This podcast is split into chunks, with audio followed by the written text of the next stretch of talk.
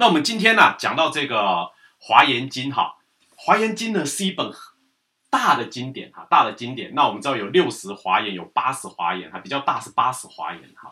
那它是在这个大正藏里面的第九册、第十册里面哈，这华严部。那《华严经》呢是很重要的经典。那刚刚啊一开始啊，我们永恒师也讲到，在这个《华严经》呐你，呃，在所有佛经里面，《华严经》是他说是佛第一个讲的经典啊。那我们上次分享的《法华经》呢是非常后期，当然后面还有什么像啊《涅盘经》啊《大波涅盘经》，《涅盘经》在后面，那前面就是这个《法华经》。那这个《华严经》呢是最早讲的哈。哎，其实大家有没有想过？佛有没有讲哪一部是他最早讲的？他也没有编号，对不对？好，其实哈，跟大家讲，这个是后面的人猜出来的。为什么说是猜的呢？好，最主要啊，就是天台宗啊，他们做个判教。什么叫判教？我们看那个在这个角落上有个说明哈，这角落上有个说明有没有哈？他说重要判教说明有没有看到哈？它里面有讲到了华严宗啊。讲到天台宗，我我提到三，其实还有每一个宗派它都有判教，那我们提这三个特别来讲，为什么提这三个？我们后面会说明哈。什么叫叛教呢？就是因为佛经太多了哈。你说大正藏啊，有一亿两千字啊，呃，一亿两千万字哈，一点二亿，这么多的这个经典呢，到底它之间的关系是什么？前后的顺序是什么？其实那时候。佛经是陆续翻译来的嘛？翻译来以后啊，大家就把它慢慢的去整理。天台宗呢就提出一个很有趣的叛教的说法。他说啊，佛的一生的说法分成五大时期啊。第一时期是什么？华严时，讲的是什么？就是华严经。哦，所以这个是第一个登场的。然后他说，接下来啊是入院时，入院时讲阿含经哦，讲原始教典。接下来讲方等。方等时呢，讲方等部，就是我们一般看到的这个大圣的其他的经典。然后接下来讲到什么呢？波罗时，波罗时就是讲到波罗经啊，波罗经像波罗经里面最有名的，就像金刚经了哈。这个波罗经呢，我们到时候也会跟大家分享。这个啊，阿含经后面会跟大家分享。那最后就是法华涅盘时，他们怎么分的呢？他们是从这个经的里面所讲的内容。跟前后经之间的比较，那为什么华严经会判第一个呢？因为啊，一开始讲的啊，非常的高深，因为佛那时候刚悟道，佛一看，哎呀，奇怪了，众生稀有佛性啊，但是呢，就是没有办法悟道，他就觉得我开悟了，我告诉你哈，一开始讲的时候呢，当然一开始一讲啊，哇，讲的非常高深，高深到什么地步呢？高深到啊。这华严经哈，大家去看哈。我一开始看到第一次看到华严经，觉得说哇，这本经简直是有一点怎么讲？他简直有，我觉得有一点离谱了。为什么？这个经里面佛啊，几乎没讲什么话，他做什么事？放光而已，放光放光。我跟你讲，他这个放光啊，是其实就在说法了。但是呢，不是每个人都接受得到。谁接收得到？就是那种根气极高的人哈，就像我们的 WiFi 一样哈，有了密码的人才能够接收到，很多人接收不到。然后这时候啊，放光完，大菩萨都懂了，开始帮佛来翻译。所以看《华严经》里面呢，佛很少讲话哦，《华严经》里面这个很奇怪，以前的经都是佛开始在讲讲讲讲讲，然后旁边有谁有谁。可是这一次呢，是佛放光，然后菩萨开始来讲佛法啊，这个很有意思的。为什么？太深。太深啊，太深了以后呢，大家都听不懂。一开始就讲到很高，为什么？教主第一次出来演示这一大世因缘，讲这个佛法，一开始就先把重点讲出来。可是我们一般根气太差，所以后面会接着有这个入院史啊，就是讲阿含经的阿含经，哎，马上把程度降到一般众生都能够懂。事实上，我们现在看到华严经哈。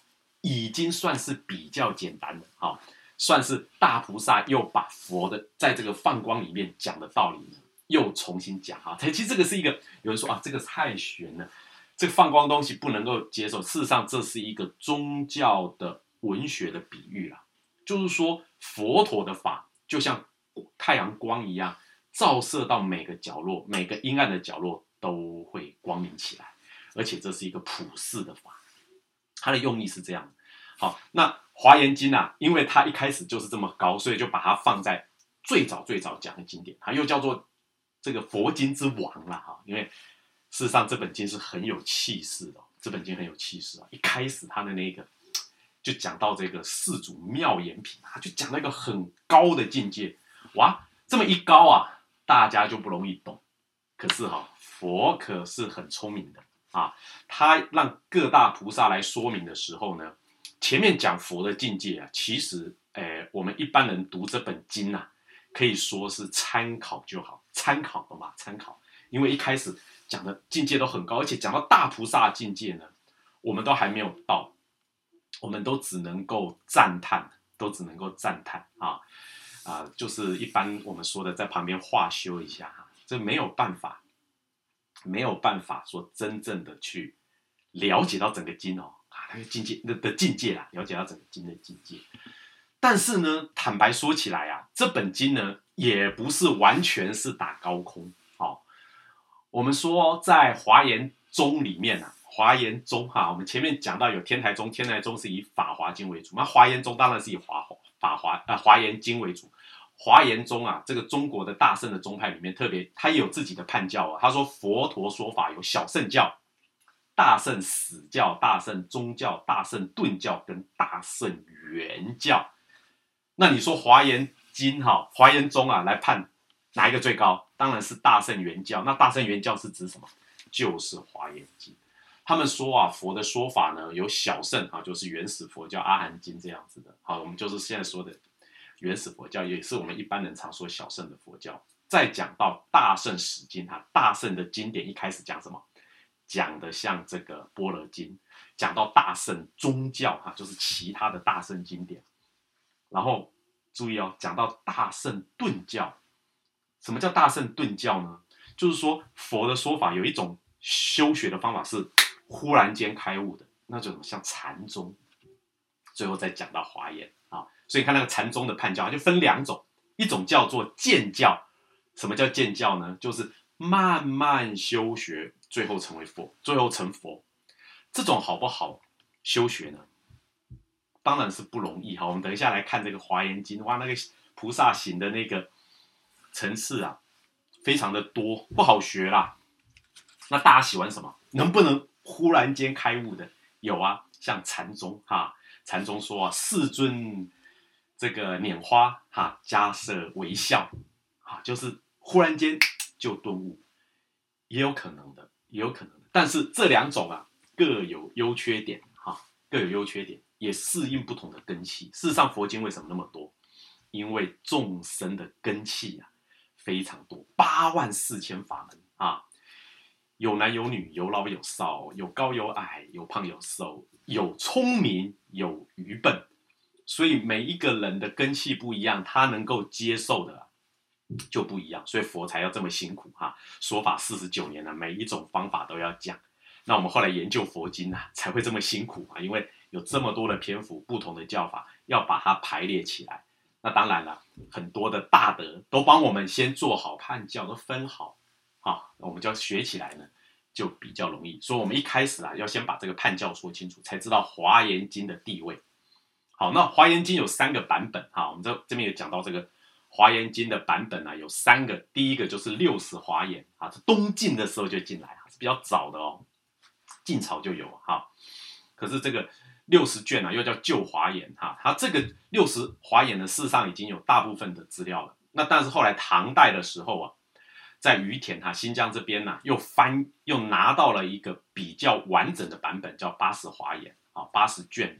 那这里面呢，事实上啊，六十华严里面内容它都有，但是它更完整哦，而且呢，翻译的非常的美啊，文笔流畅，所以就是很受欢迎，大家一般都读这个八十华严。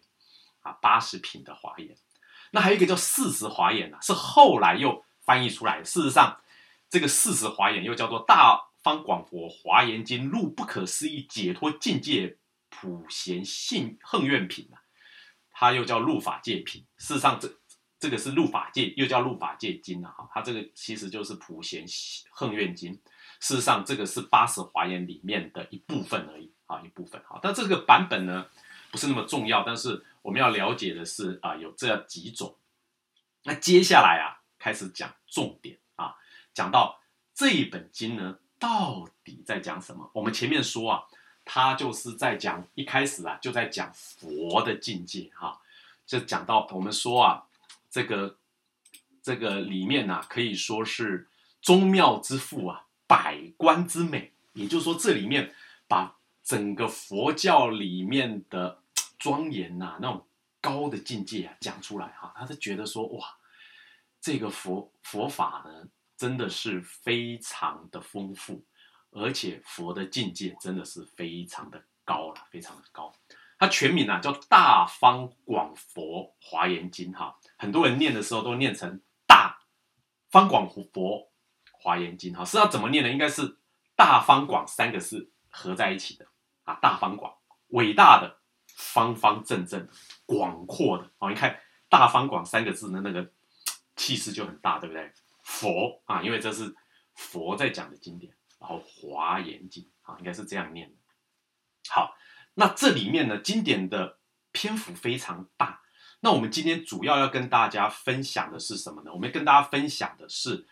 它这里面所说到的重点哈，我看看这个，我要稍微，哎，哦呦，变那么小，等一下我把它变大一点哈，稍微变大一点。好，我们说啊，这里面呢有几个重点啊。第一个重点呢，它是分成四部分。事实上，我稍微整理一下，事实上全整个经典呢分成这个啊信解行证这四个部分。哦，虽然这个经典很大，篇幅很大，但是。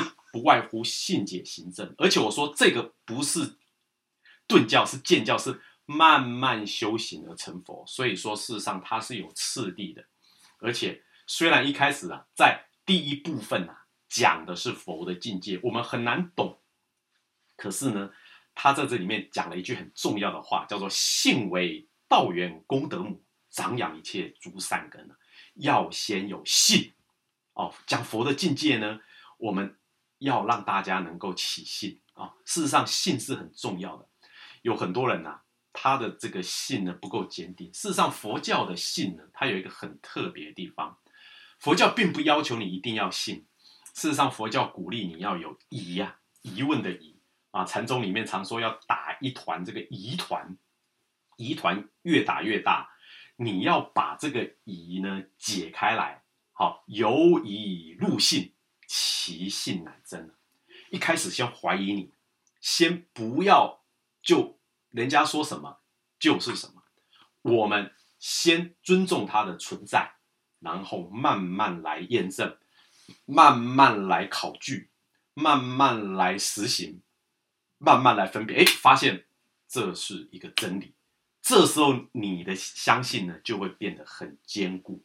好，所以说。一般在佛教里面呢，并没有特别的。大家有没有注意到，佛教并不太传教啊。虽然我们也当然有佛佛法，到后来啊变成一个宗教，也希望能够让更多人受惠。但是它的传扬的方式啊，是要希望你能够在了解中呢成长，在了解中呢入信。啊，好，那这在这个。第一部分啊，《华严经》一开始啊讲到的哈，当然它这里面有七处九会啊，在七个地方哈，也有在人间，也有在天上，在七个不同的地方有九次的这个，就是讲了九段，讲了九段啊，七处九会。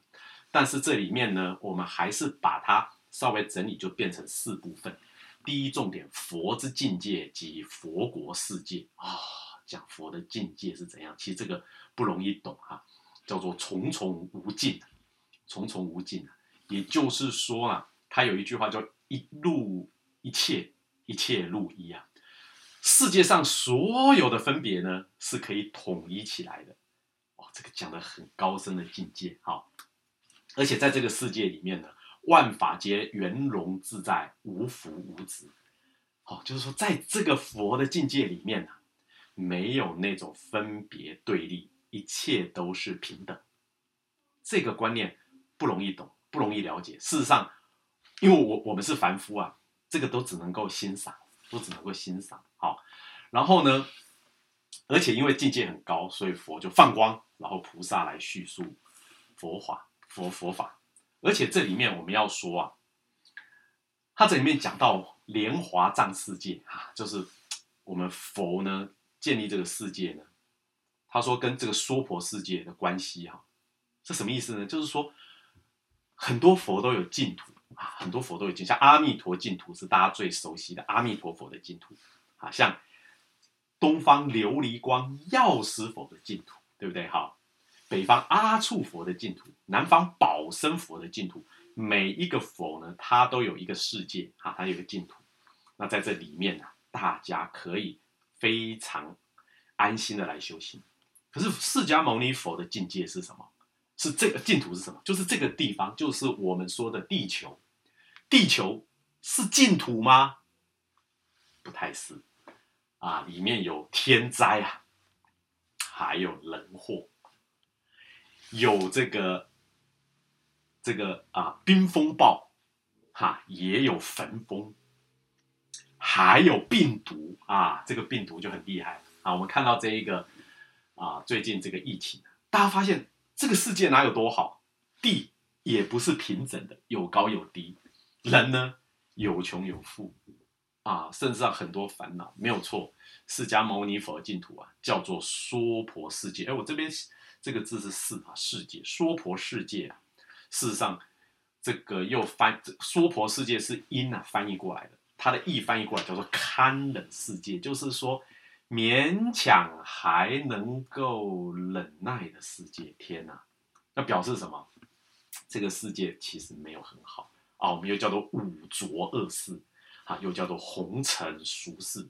所以，哎，你能说那怎么释迦牟尼佛的净土这么逊呢？人家别的佛的净土啊，都漂漂亮亮。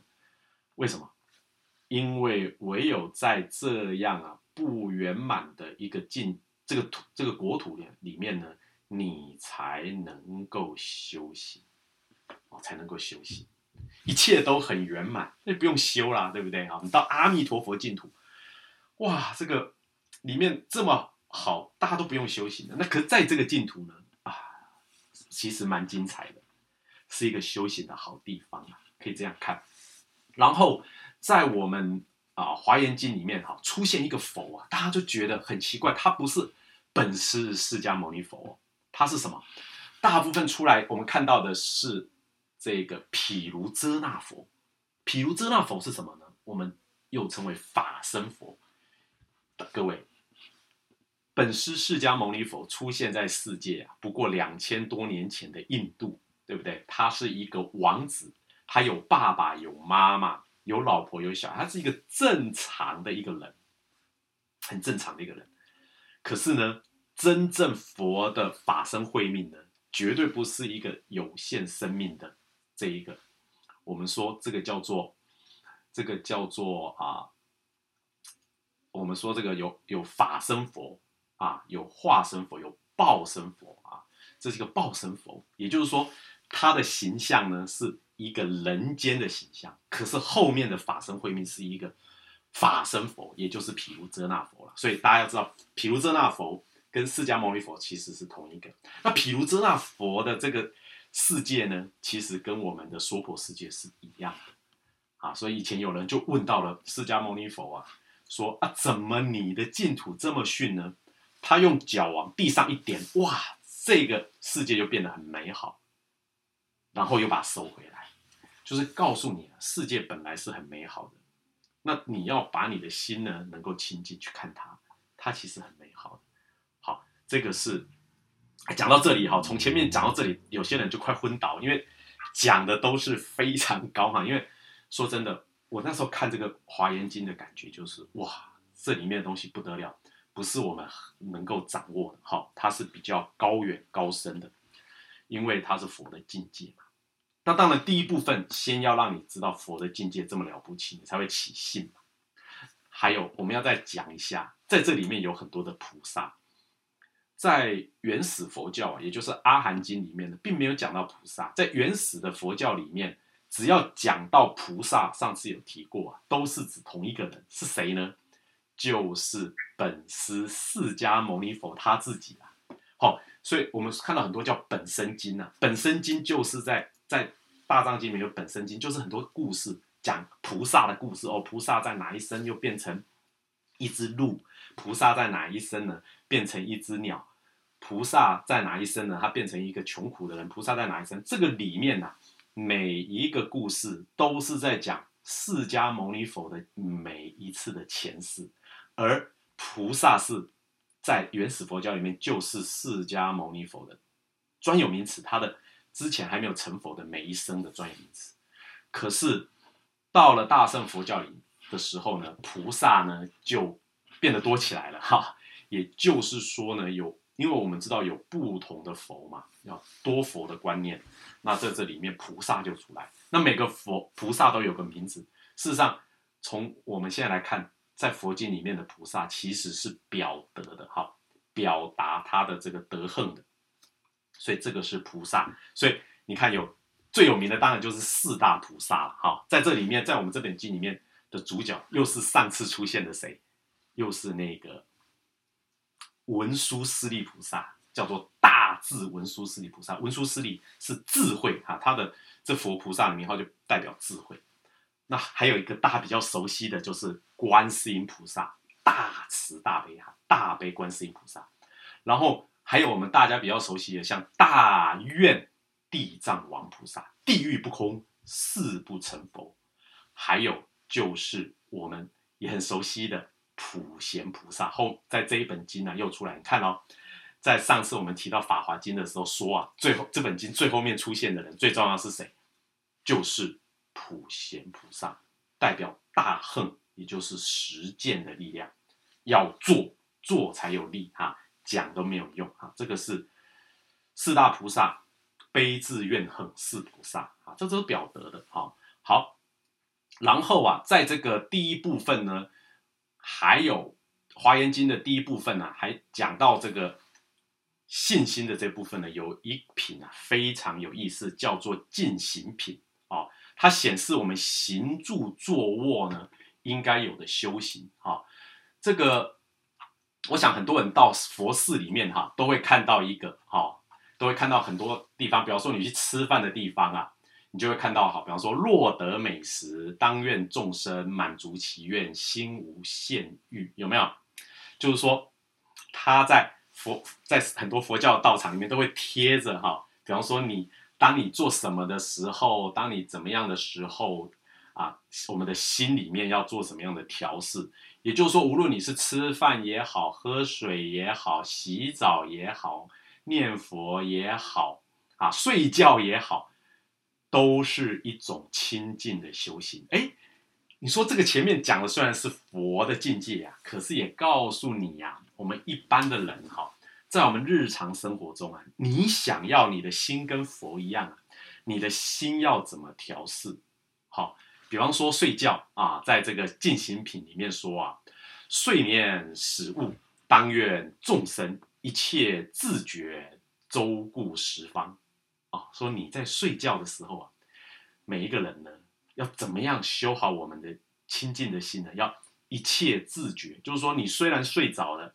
你那个清净的事要保持着啊，十方三界啊，你都要能够照顾得到，你的心要这样的保持啊。当然，这个如果你都能做到啊，你在日常的行住坐卧里面，你都能够做到这样去观想，那你的心就会离佛更近啊。比方说洗澡的时候，他说洗浴于身体，当愿众生证无上法，究竟清凉。洗澡的时候，啊，因为可能是你，我们我们在佛经里面哈，很喜欢讲清凉这两个字啊，都是得到清凉自在。为什么？因为佛经呐是在印度讲，印度的天气很热啊，各位，印度的夏天呢不得了啊，今年的印度的夏天啊，最高温可以到五十度啊，天呐，真的热的不得了。所以清清凉就是一个很棒的境界。如果佛是出生在西伯利亚。他就会告诉你，哈，叫做温暖自在，而不是清凉自在，啊，因为他是从印度开始的，所以他们就有这个说法。然后你看他说，这个落入水他就说说这个洗澡哈，洗澡的时候洗浴身体，当愿众生清净无垢，内外光洁啊。他这个每啊这个暑退出凉，当愿众生正无上法，就近清凉。他在每一个时节，每一个生活的作息里面，怎么样保持你的清净心啊？这在进行品里面。所以大家如果读这个华严经的时候，不妨把进行品啊啊拿出来看哈，干净的净，行为的行啊。清净的修行，行住坐卧都可以做到，这是很有意思的哈。事实上，我们要怎么修行？好好吃饭，好好睡觉哈。这禅宗常讲的修行是什么？好好吃饭，好好睡觉。有人说就这么简单吗？啊，这个祖师告诉你，你要好好吃饭，好好睡觉，很多人做不到的啊。因为我在。我本身呢，就是以行医为业嘛。现在那很多人呢，吃都吃不好，睡都睡不着，啊，所以能吃能喝，好好吃，好好睡，好好喝，好好拉，在你的行住坐卧里面呢，去照顾你的心，这就是一种修行。所以有人说《华严经》都讲很高深的境界，其实也不一定啊。你看他在这进行品里面讲的，都是我们日常都做得到的，只是怎么样去调心。好，这是第一部分哈，讲到信。第二部分呢，我们就要讲到解哈，信解行证啊，是我们佛法修行的一个次第。先相信，然后相信了以后呢，深入了解，了解什么？如何成佛啊？要经过菩萨的菩萨的这个修行。那菩萨呢，有很多的境界次第啊。第一个，先发你的心呐，先发你的心啊。先发我们的心呐，然后呢，有十住，哦，就是说你的心要住在哪里，就是说心要安置在哪个地方，有十住。然后呢，不是只有发心呐，然后心安住在哪里，还要去做的话，有各种的我们修行的态度啊，日常的实践上面叫实恨，好，所以前面是实性。啊，就是十种心，然后是十住，十个怎么样把我们的心安住在这上面的地方？好，我们的心要在哪里？好，有人说我的心呐，都安住在发财上面，那就是心放在钱上，对不对？有人的妈妈的心都安住在孩子身上，只希望孩子平安长大。哈，这个妈妈心是很伟大的，她就放在孩子身上。有些人的呢，发心呢，他就喜欢钓鱼。他的心呢，就放在钓鱼上面哈。我叔叔啊，很有趣，他年轻的时候很喜欢钓鱼。过年大年初一找不到他，干嘛？跑去钓鱼哈。像这种人，心都放在钓鱼上面哈，钓鱼狂。那这个就是心安住在哪里？可是要成为一个大菩萨，大菩萨要能成佛，心要怎么安住？佛在十住品、十住里面讲到了。好好，那再说十恨啊，怎么样去做？啊，欢喜心行，就说你在做的时候要欢喜心啊，劳逸心啊，帮助众生啊，那种发出能够帮助众生的心呐，哈，无嗔恨啊，不要怨恨呐，无尽心呐，你要能够啊，坚持不断啦，好像这样子有十恨，啊，当然我们在这边呢没有办法一个一个啊，每一个地方都讲，因为这个是很多，但是我都把它列出来啊，就是说我们有。十性、十住、十恨之外呢，啊，这个都是我们菩萨修行到成佛中间的阶段哦。接下来很重要，叫做十回向。哦，这个回向这个事情啊，这个很有意思哦。以前我一看到回向哈，大家如果有做过早晚课诵就知道哈，他最后不是要回向嘛？哈，说把这个功德啊回向给谁？事实上回向哈，很多人。认为说这个是不是那么重要的一个动作？事实上，它是很重要的。在《华严经》里面特别把回向啊分成十个重要的回向。这十个重要的回向呢，事实上在整理啊，事实上有三种重要的回向，一个叫做菩提回向，一个叫众生回向，一个叫实际回向，叫三回向。啊，我们常常会念一句话，叫做上求。上求佛智，下化众生，有没有？上求佛智，这个叫做菩提回向，就是说回向的意思就是把我们所做的这一切功德，都要往哪个方向呢去做？它的方向有三个，第一个就是往上，希望能够跟我们的教主、跟释迦牟尼佛是平起平坐，这叫做菩提回向。也就是说，我要跟佛一样发这种大的菩提心，这叫菩提回向。那另外呢，叫做众生回向。什么叫众生回向？就是菩萨要走入众生里面。所以说，为什么有菩萨行？为什么要自觉觉他、自化化他、自度度他？就是因为除了我们自己去修行之外，也要帮助所有苦难的众生，才有可能圆满菩萨行。可是这个时候哈，比较有趣的是第三个叫实际回向。实际回向是什么意思呢？这个就要特别讲一下了。很多人说：“哎呀，我学佛啊，我告诉你。”有一天我成佛以后呢，我再来度你啊！现在不要吵我啊！不是不帮你啊，是我自己都还没成佛，我先成佛再来帮你。有些人说我成佛了，我自然就可以帮助到很多苦难的众生了，所以先学佛，把我自己修好。事实上，这就落入我们所谓小圣行人的境界了。你自己成就啊！这不是菩，然后再来帮助众生，这不是菩萨道的做法。实际回向的意思是什么呢？实际回向意思啊，就是你上回向啊，菩提回向；下回向，众生回向。然后事实上，实际回向告诉你，那个往上跟往下呢是同一件事。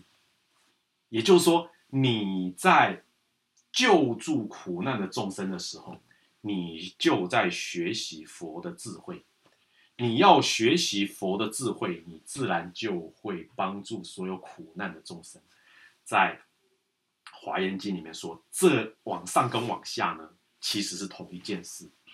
哦，这个境界大家有没有体会、体验得到？哈，就是说，我们上求佛道跟下化众生不是两件事。哦，所以你说你要先上求佛道，以后再来下化众生，来不及，也不会成就的。你要在这个过程里面就走入人群，帮助苦难的众生，你才可能得到佛的智慧。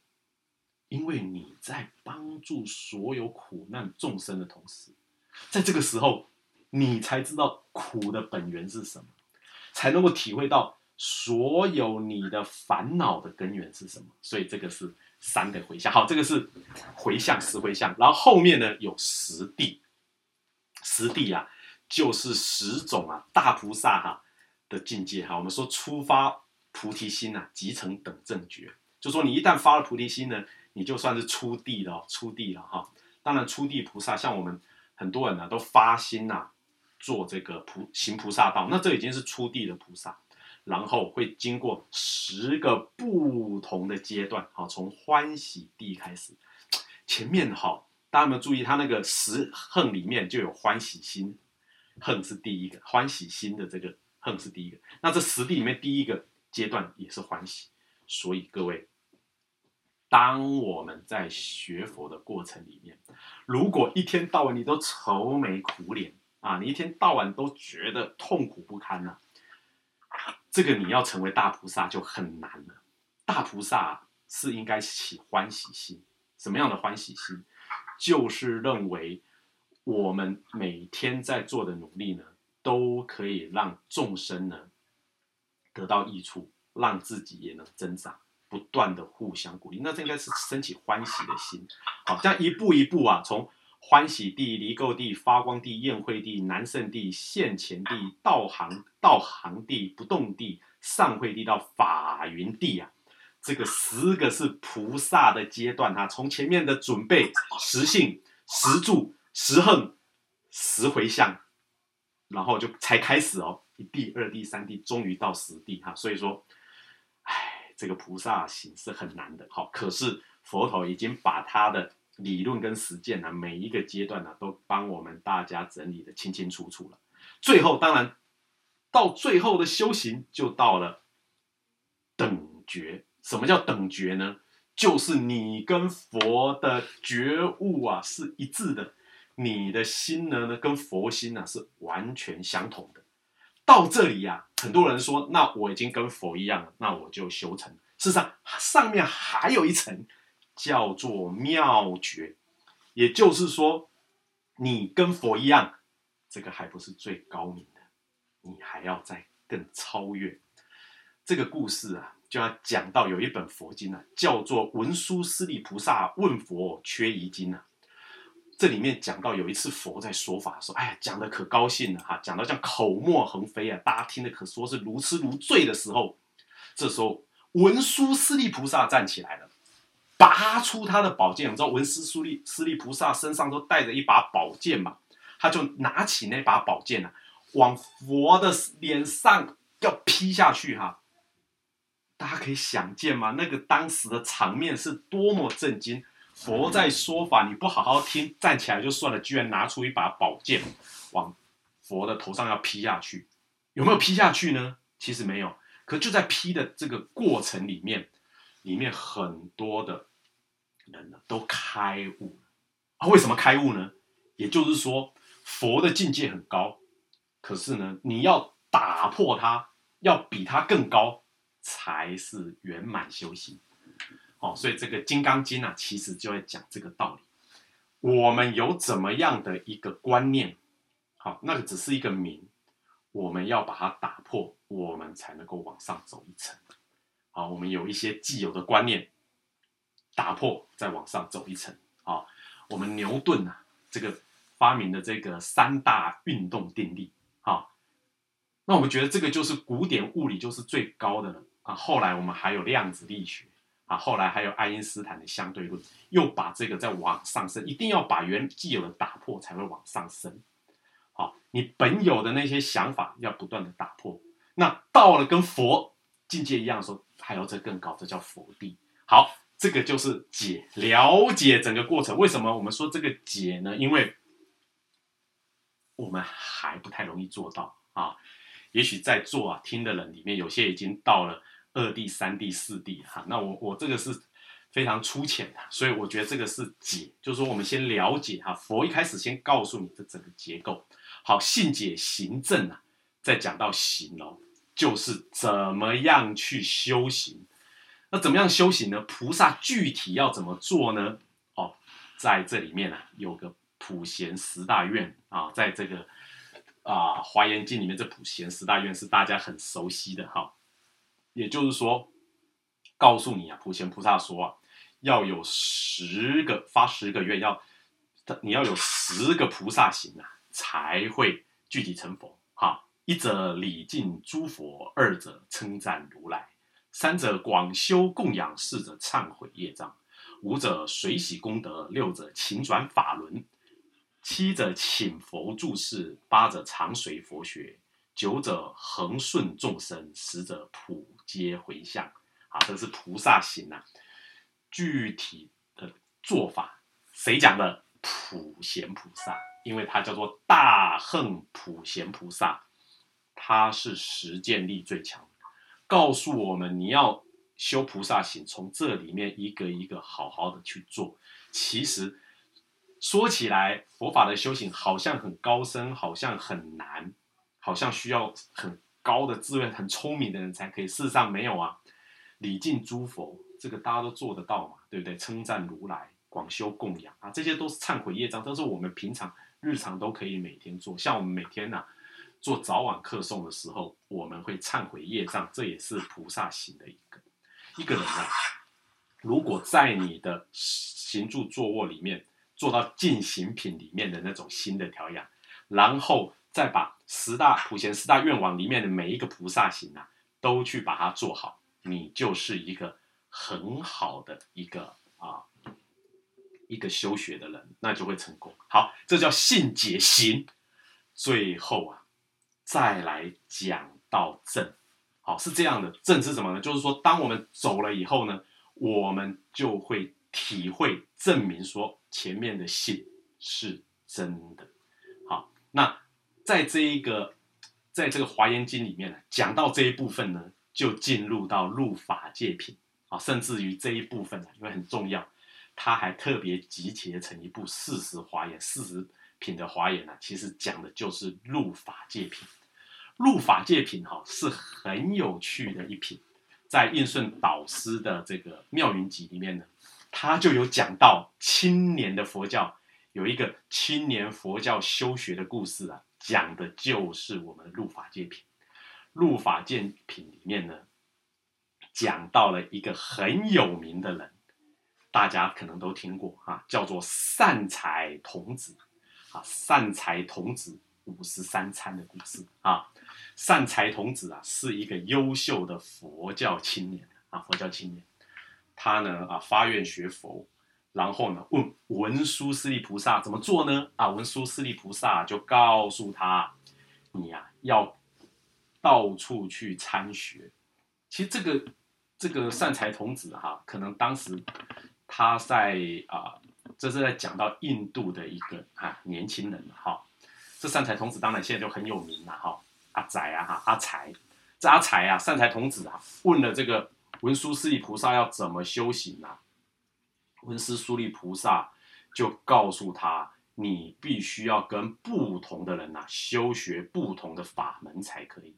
好，里面有讲到了，里面有讲到了，像嗯，这里面呢，我有稍微列出来啊，他这入法界里面有五十三位，哈，这里面很有趣哦，他到。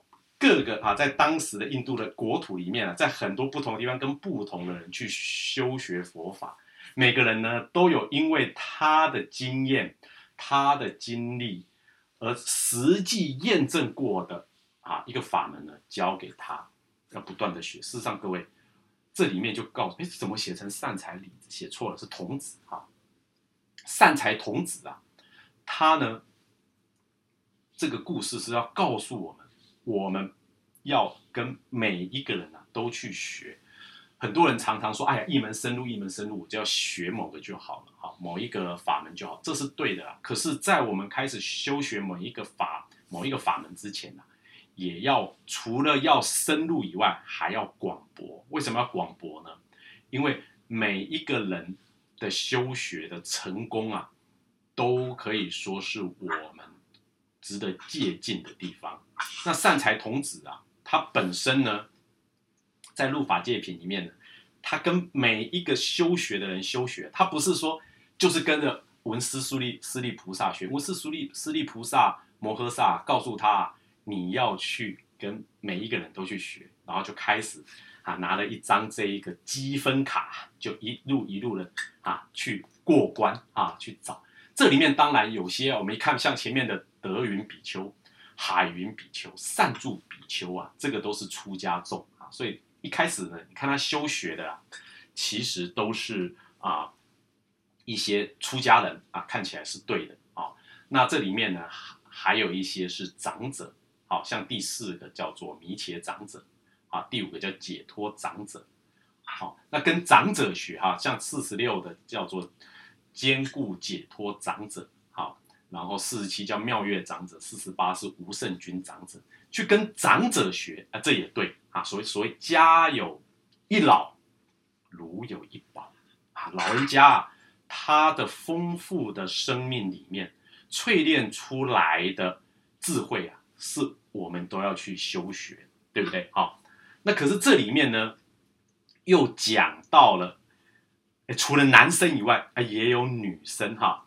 而且这女生哈还蛮多，你看这里面哈有讲到啊居士啊居士，事实上居士啊在佛佛教翻译，如果从音来翻呐，叫做优婆塞，对不对？好，那女居士呢叫优婆夷。我们看到这里面有讲居士的，就是男生啊，其实优婆塞。那事实上女居士就是优婆夷啊。比方说啊第十四个，他这第十四个这个修学人就是居士，哎。这个居士我们很熟，对不对？哈，明智居居士啊，明智是一个很聪明的人哈。他这个这个居这位居士啊，哈，大家比较熟。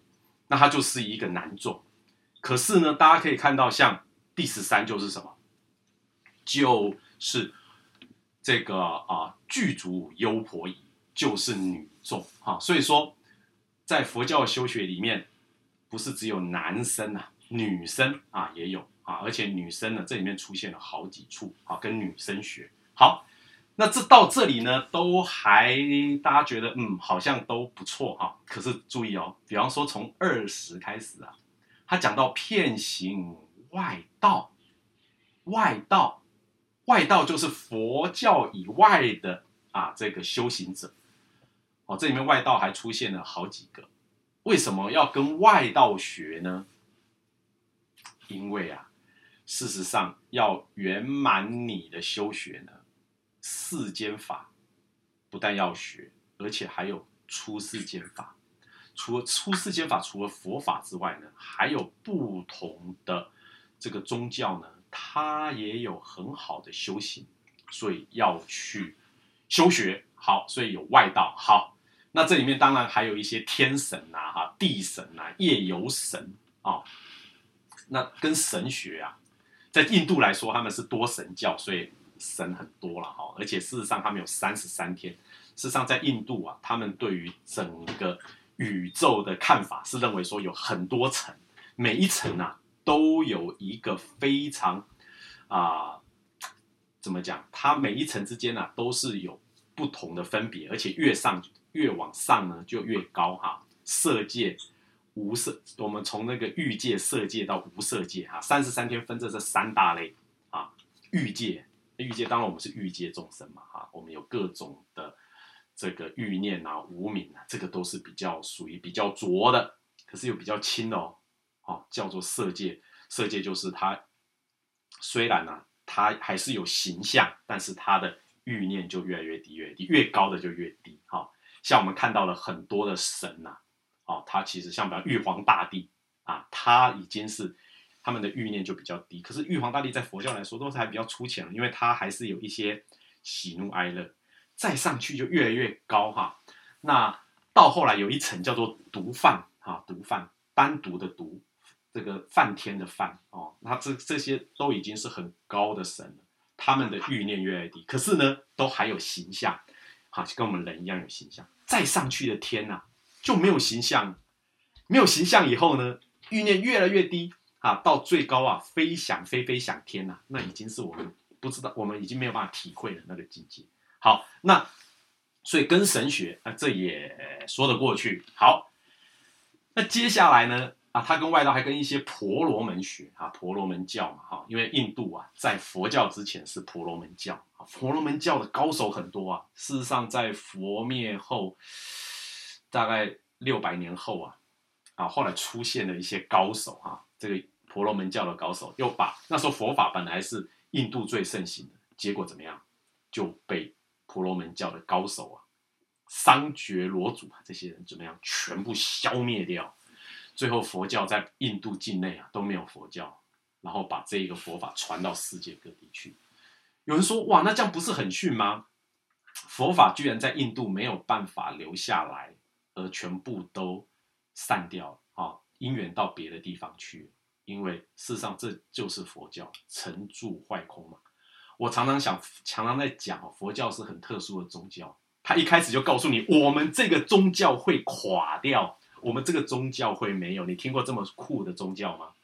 佛教就是啊，成住坏空，连佛自己都告诉你，有情的世界是什么？是生住意灭，就是我们人的心呐，生住意灭。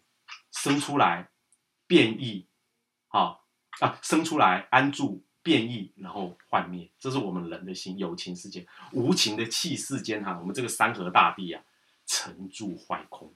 那佛教呢，佛法呢，也是会成住坏空哈。所以，我跟大家讲哈，所有的正信的宗教啊，都会告诉你，最后会一场空啊。比方说，像我们。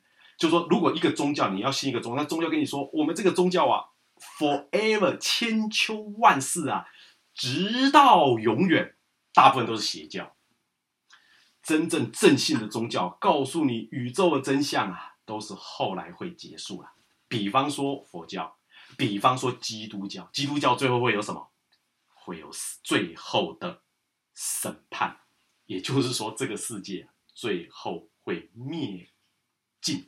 最后没有，因为。这是真理，这是真相，所以正信的宗教都是告诉你，到最后全部都光光的啊，只有邪教才会告诉你，本教啊，直到永远啊，没有那那回事啊，这个世界会空的。好，前面再回到这个善财童子的五十三参呢，前面有神呢，这也是说过，接下来呢，还有一般呢，像这里面有讲到传师二十二啊，叫做。婆施罗传师哈，行传的人，哎，行传的人，也就是说，他要到社会各界呢去学习哦。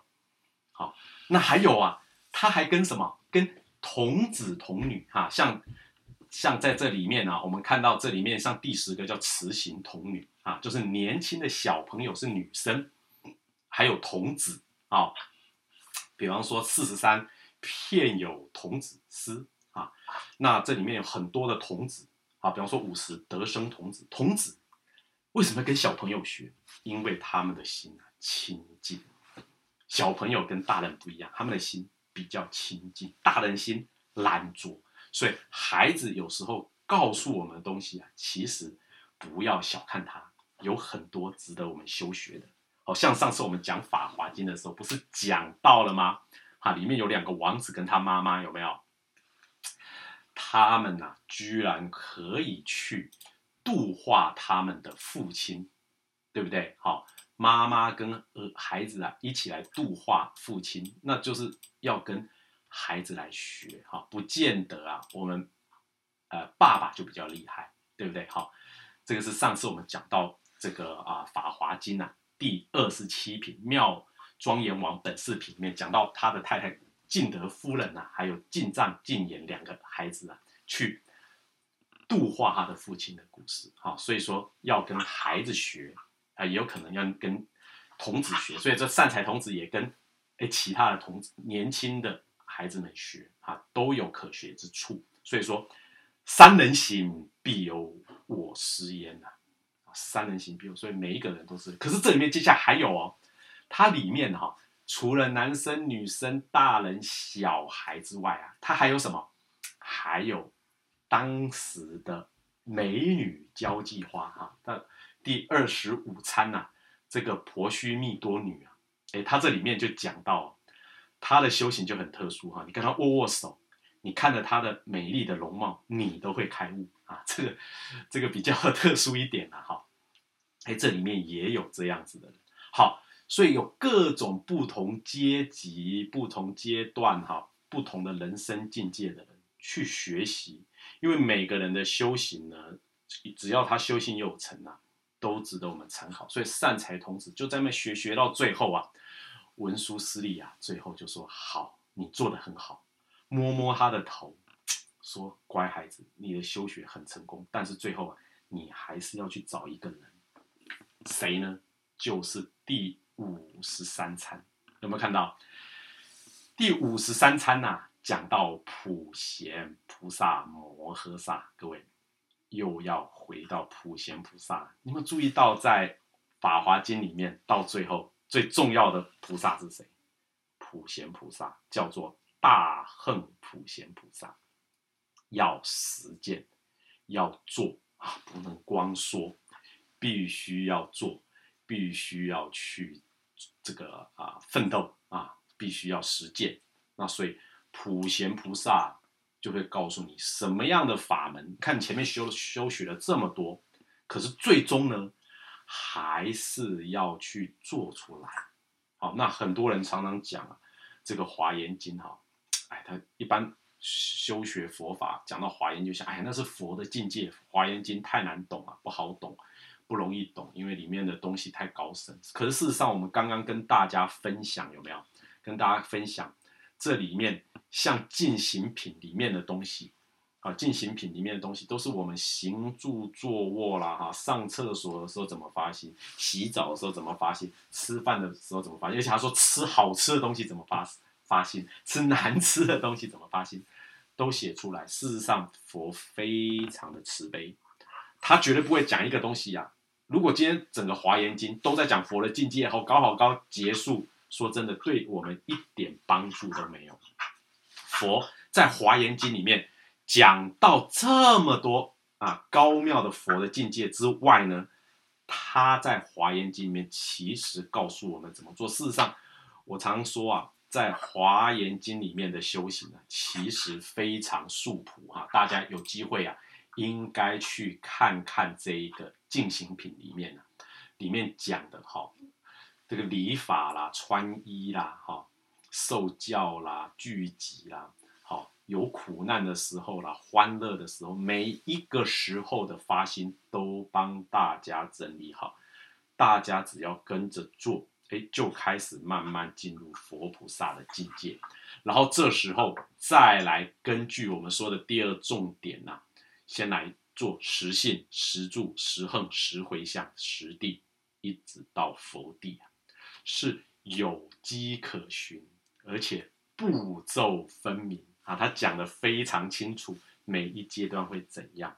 然后呢，更具体的呢，就是普贤菩萨喽，他开始讲了十个大愿，给大家在日常生活修行做参考的，等于是重点也帮大家抓好。所以我觉得《华严经》呐，它不是一个全然高深的经典，而是它在这里面是很素朴的啊，是做得到的，可以做的。而且我们今天有人说。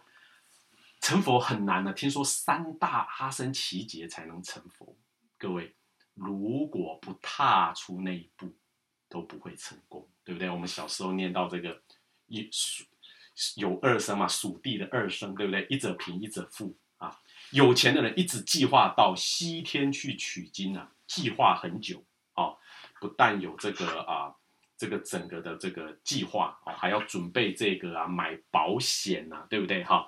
然后还去订好所有的旅店呐，哈，然后护照也申请好啊，弄了好多年，都还没走。那个穷的人，反正什么都没有，就是两只脚走走了啊，有什么吃什么啊，那有没有地方有地方住就住，没有地方住就睡在路边了，就这样一路一步一步的走到西天。最后都已经取经回来了啊！这个富有的这个出家众呢，还没有出发。为什么？因为千里之行啊，始于始于什么？足下，就从我们的脚踏出去那一步开始才会成功。所以说，为什么在华严经里面说，出发菩提心，即成等正觉？当你真正发心开始做，你。终有一天会跟佛的境界一样，好，这个就是我们说啊，在华严经啊给我们启示，就是必须要做，必须要行。好，那最后佛更更慈悲的啊，他又提出了入法界品，他找了一个年轻人善财童子啊，我们阿财呢的修学的过程啊，来告诉大家，哈，我们要怎么样去修学，就是我们要有一个。开放的心，一个 open mind，怎么样的法门都是我值得我们学的。好，我们做这个佛教的经典的这个分享因为每个经典出来的风貌都不一样，修学的方法也不一样。今天讲华严经，其实华严经哈，一般我们做华严经的修行比较少一点，比较少一点。但是呢，它本身的风貌啊，其实是我们是可以做到。那这是华严经了啊，到。到了我们后面，比方说我们讲到这个阿含经啊，阿含经那个是非常素朴日常的做啊，像前面讲到这个法华经啊，法华经是菩萨行啊，是怎么样去回向众生好，然后才能够得到这个佛果啊，这个这一部分这种修学的方法，然后又比方说这个啊波罗经啊，告诉我们要怎么样。一层一层突破我们的执着，往上走。这每一种经典，它的法门都不一样，但是都是非常好的法门。那大家就可以在这里面选择啊。我们常说啊，佛是开这个百货公司啊，里面什么都有啊，你喜欢什么就有什么哦，这个就厉害了。他没有说啊，只有一个方法啊，一条路，唯一的一条路，只能走这里，没有。他只有跟他只有讲到啊，最后都要行菩萨道之外，可是怎么样开始行菩萨道？怎么做？怎么样才能够成就？怎么样能够成功？啊，每个人都不一样的啊。比方说，我们后面会跟大家分享了《楞严经》，好，《楞严经》里面呐有二十六、二十五个圆通章，对不对？好，每一个圆通啊，它都会告诉我们不同人修行成就的方法。所以今天我们分享《华严经》啊，我觉得是很殊胜啊，因为我以前呢都刚开始对《华严经》都有点怕怕，想说哇这个经典这么大，而且里面竟然是讲佛的境界啊！大家不要忘了，一开始啊，佛刚刚这个刚这个悟道之后，跟大家讲的就是《华严经》，讲完以后，所有人都听了傻眼，所以才开始讲阿含。所以因为我们老是被这个故事啊缠住，都认为说哇，那这个是很高深的。事实上并没有。大家看《华严经》啊，里面很多的篇章啊，其实是很素朴。那我们今天呢，就跟大家分享到这里。好，谢谢大家。那我们下次再见。